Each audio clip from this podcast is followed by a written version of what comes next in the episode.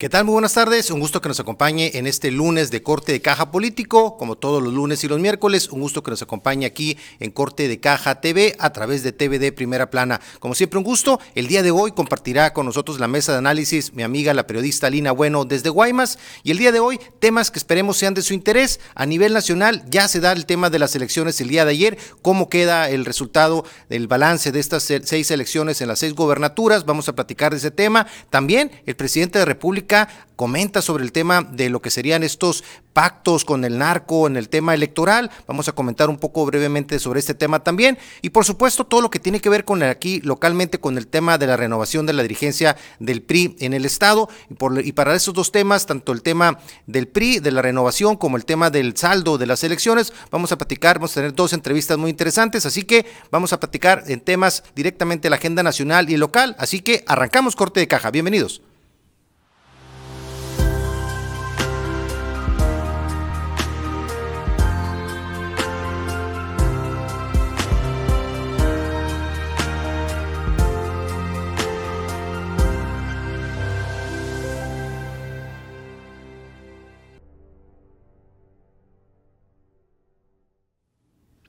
Pues un gusto que nos acompañen en este corte de caja político, en este arranque de semana. Y por ahí también ya debe estar conectada mi amiga, la periodista Lina Bueno, a quien quiero darle la bienvenida en este, en este arranque de semana, en este corte de caja político. Vamos a ver si ya está por ahí, ya lista para, para poder comentar y analizar los temas de la agenda política para el día de hoy. Milina, un gusto saludarte como siempre. ¿Y cómo estás?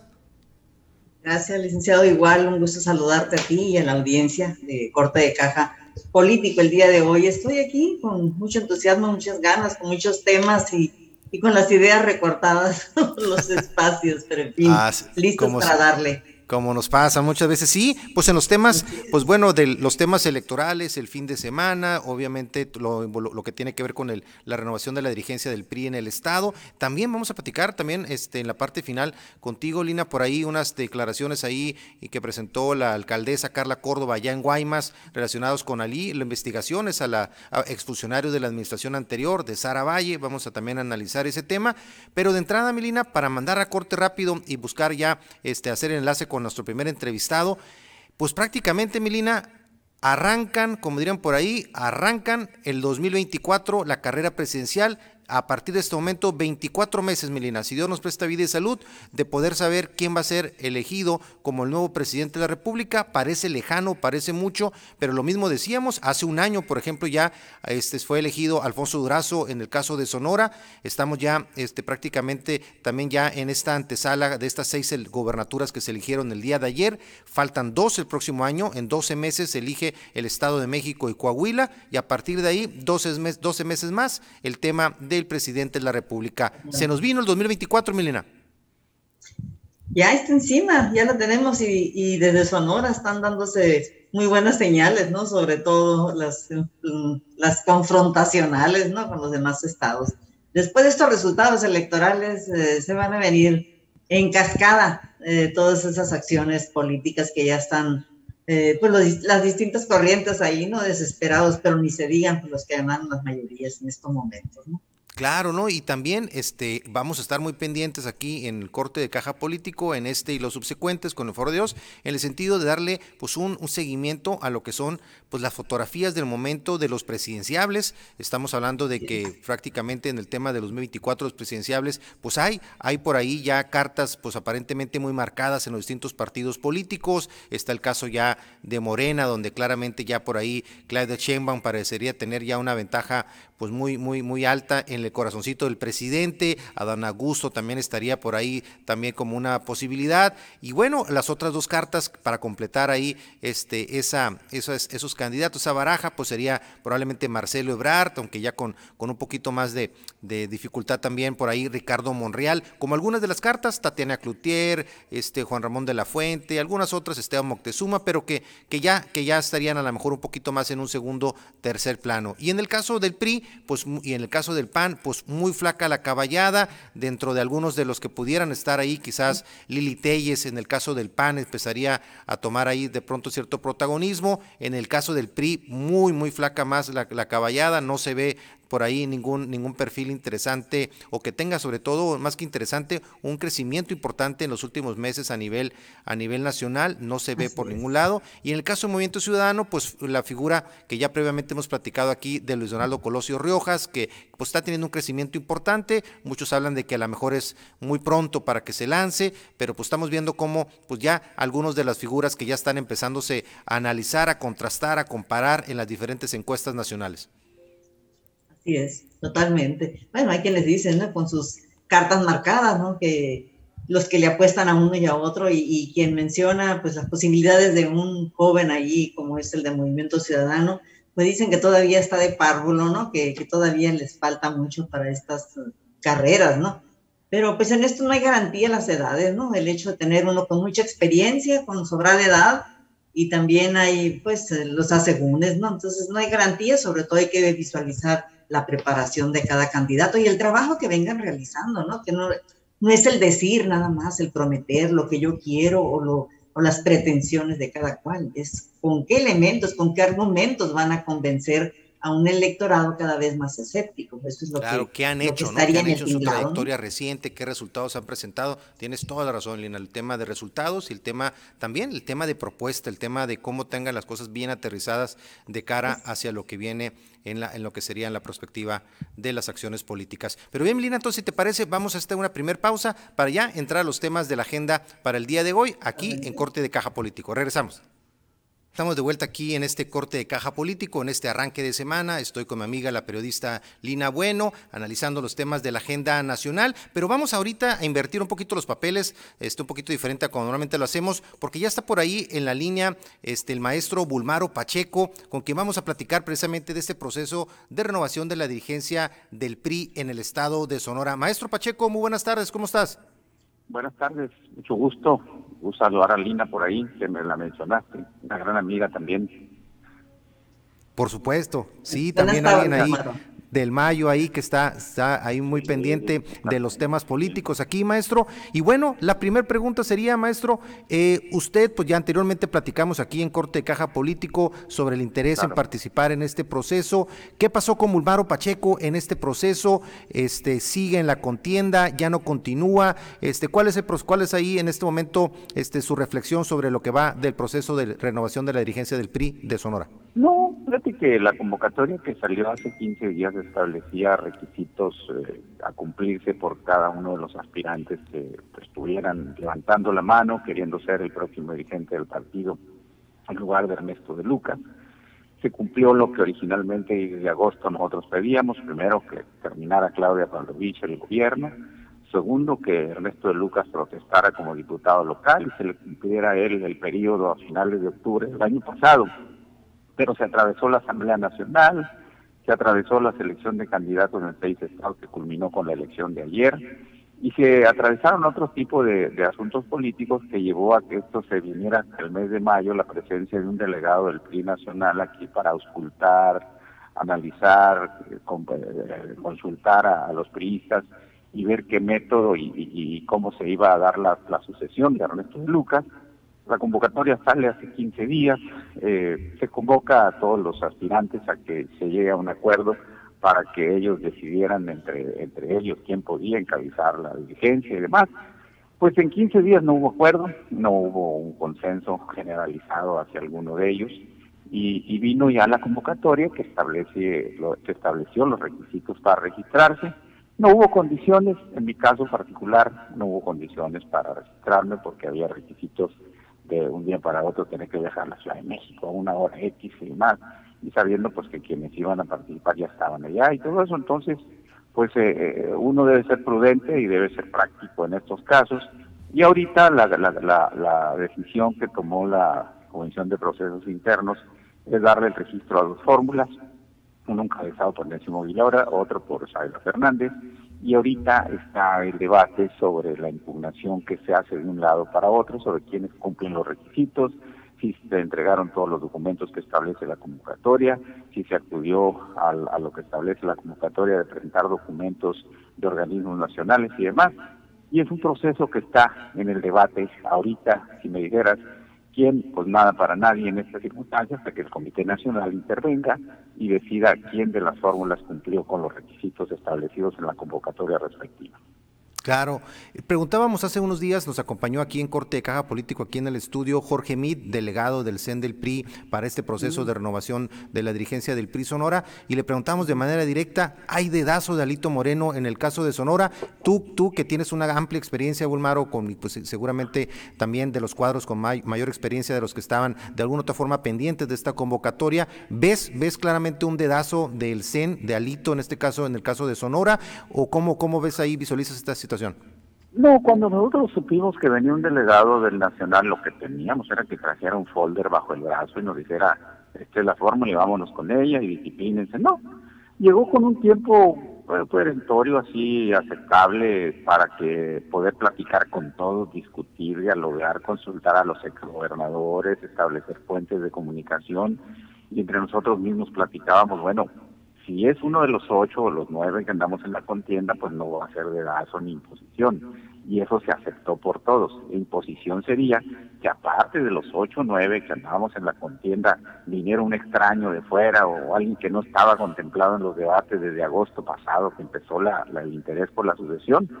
Pero yo creo que no, yo creo que aquí se, pues, se decide eh, darle el registro a una fórmula se registra otra, la Comisión de Procesos Internos establece que los dos tienen la, solicitud cumplida y ahora está en el terreno, en la cancha del Comité Nacional Civil sobre las dos fórmulas, cuál de las dos fórmulas cumplió estrictamente con los requisitos establecidos tanto en los estatutos como en la convocatoria y a partir de ahí se definirá el liderazgo en una situación que el PRI tiene muchas dificultades en Sonora, no tiene gobernador, quedan dos años para la presidencia de la República, para la elección, eh, hay mucha gente del PRI que ya se fue a otros lados, es decir, tendrá que hacer una labor de mucha conservación, de mucha conciliación el próximo liderazgo, y bueno, estamos esperando cuál es la determinación del Comité Nacional y cuál es el acuerdo al que llegan las dos fórmulas que están ahorita en la contienda.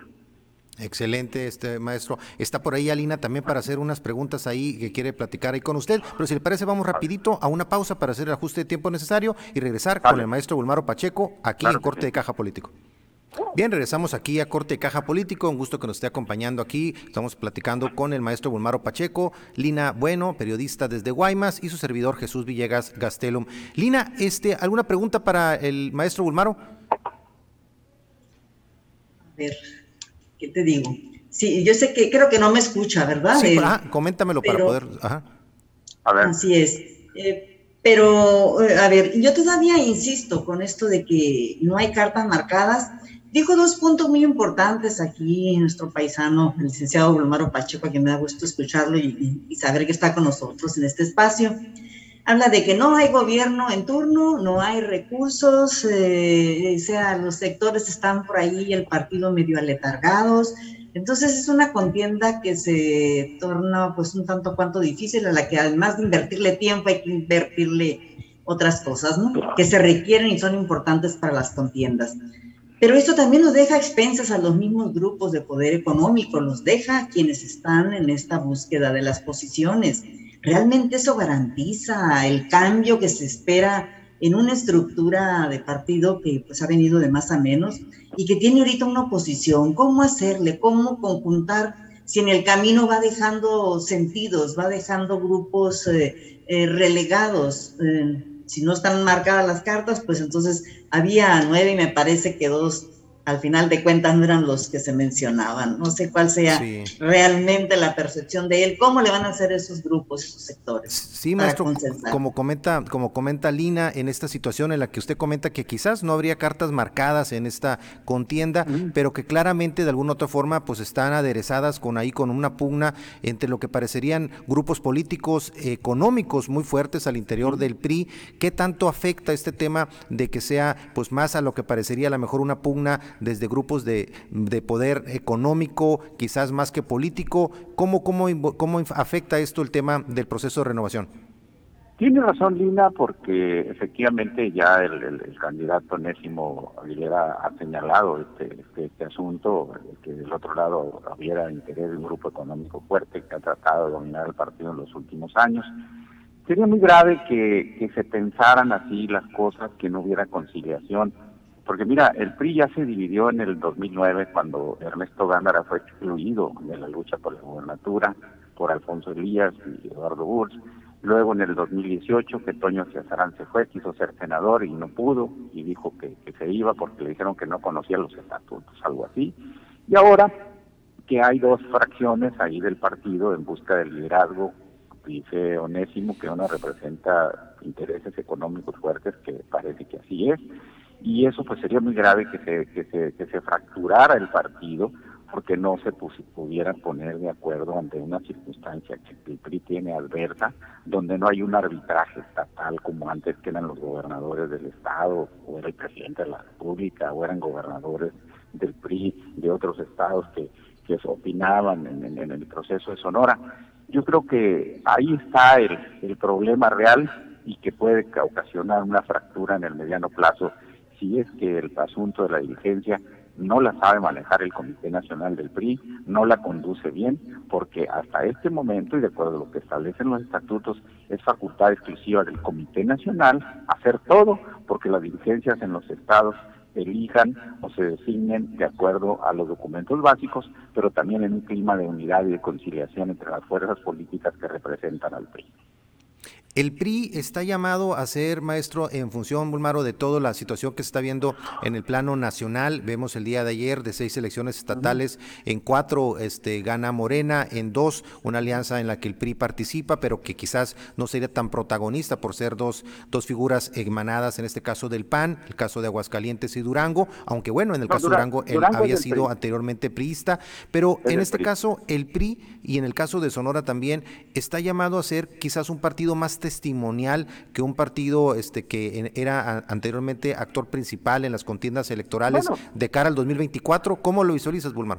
No, ante el alto nivel de competencia política que hay y ante el ejercicio de las libertades ciudadanas, de que la gente se afilia y se desafilia y se incorpora y se desincorpora de, de los partidos, es decir, lo hemos visto en las elecciones recientes, por ejemplo, tres de los candidatos fuertes de Morena habían tenido un pasado reciente priista, es decir, muchos de los militantes de Morena vienen del PRI, otros del Movimiento Ciudadano, otros del PAN y demás. Ya no hay una seguridad en las lealtades partidistas, pero el PRI en Sonora es la segunda fuerza con el 19% de la intención de voto, después de Morena que tiene el 31. Y a nivel nacional es la segunda fuerza después de Morena empatado con el PAN con 18 puntos. Entonces, es un capital político nada despreciable que tiene que rehacerse, reorganizarse, reposicionarse y esa era tarea de los nuevos liderazgos del partido, buscar reorganizar al PRI para dar la batalla porque ya el tiempo corre y a partir de ayer estamos a dos años exactos de la próxima elección presidencial y es una elección presidencial que viene también con senadores, diputados federales, presidentes municipales, diputados locales y el PRI tiene que ponerse las pilas y empezar a trabajar de una vez. Excelente, Bulmaro. Y para, y para, y para cerrar ahí, agradeciendo tu participación en este corte de caja político, Bulmaro, Bulmaro Pacheco, hay Bulmaro Pacheco para rato en el PRI. ¿Esperará Bulmaro el resultado de esta contienda interna para tomar decisiones personales en, de cara a su participación dentro del PRI? ¿Qué viene para Bulmaro de cara a, a partir de este proceso de renovación de la dirigencia? Tengo muchos años de militante en el Partido Revolucionario Institucional y a pesar de adversidades, éxitos, triunfos, fracasos, derrotas, eh, salir adelante y demás, pues siempre he militado en el PRI y seguiré militando en el PRI. Yo a lo que aspiro es que esta contienda en Sonora se arregle, se concilie, se unifique, se fortalezca el PRI y seguir dando la batalla porque Sonora requiere verdaderos partidos de oposición en este momento, requiere contrapesos del poder y requiere también que los restos de los partidos opositores sean acompañados por un PRI fuerte, un PRI que esté en la batalla y un PRI que esté luchando en la realidad constante, pero sobre todo fortaleciéndose a nivel local y a nivel nacional para la próxima elección, para la que ya queda, insisto, y se va muy rápido, dos años, pero quedan menos de dos años, un año y, cinco meses para que se instale el próximo proceso electoral en septiembre, un año y siete meses para que haya candidatos presidenciales y el tiempo corre muy rápido y yo creo que el PRI y el resto de los partidos oposición a Morena están en el hándicap del tiempo para tomar decisiones y buscar fortalecerse con miras al, al, al 24, porque yo estoy muy convencido de que Morena se va a fracturar porque el presidente va a aplicar la medida que se aplicaba de Álvaro Obregón, pedazo, dejar sucesor o sucesora, y dos, en Morena hay varios aspirantes que no están de acuerdo y que seguramente se irían por otros partidos. Y esa no es la oportunidad, pero sí es una una, una ventaja que se tiene sobre el resto de los partidos porque en, a nivel de oposición, tanto PRI como PAN como PRD, y espero que el Movimiento Ciudadano reaccione, van a unificarse para una candidatura común en el 2024. Ok, perfectísimo, maestro. Pues muchísimas gracias por su explicación. ¿Ya tiene decidido Ulmaro Pacheco su voto para esta, lo que sería esta contienda interna? Sí hay contienda interna, pero no, ahorita todavía no hay una decisión del Comité Nacional de que haya contienda interna.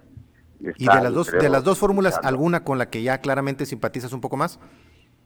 Mira, todos son amigos. Yo creo que hay una, una, una, una claridad en cuanto a los registros y estoy esperando ver cuál es la decisión del Comité Nacional, porque yo, primero que nadie, no quiero que esto se divida y yo, ojalá que esto se, se resuelva en torno a una conciliación de una fórmula única. Vamos a estar pendientes. Claro que sí. Muchísimas gracias, maestro Bulmaro. Un gusto que nos acompañe aquí en Corte Caja Político, pendiente para su próxima participación. Y si les parece, Milina, vamos a una pausa y regresamos aquí a Corte Caja Político con la siguiente entrevista que tenemos preparada para el día de hoy.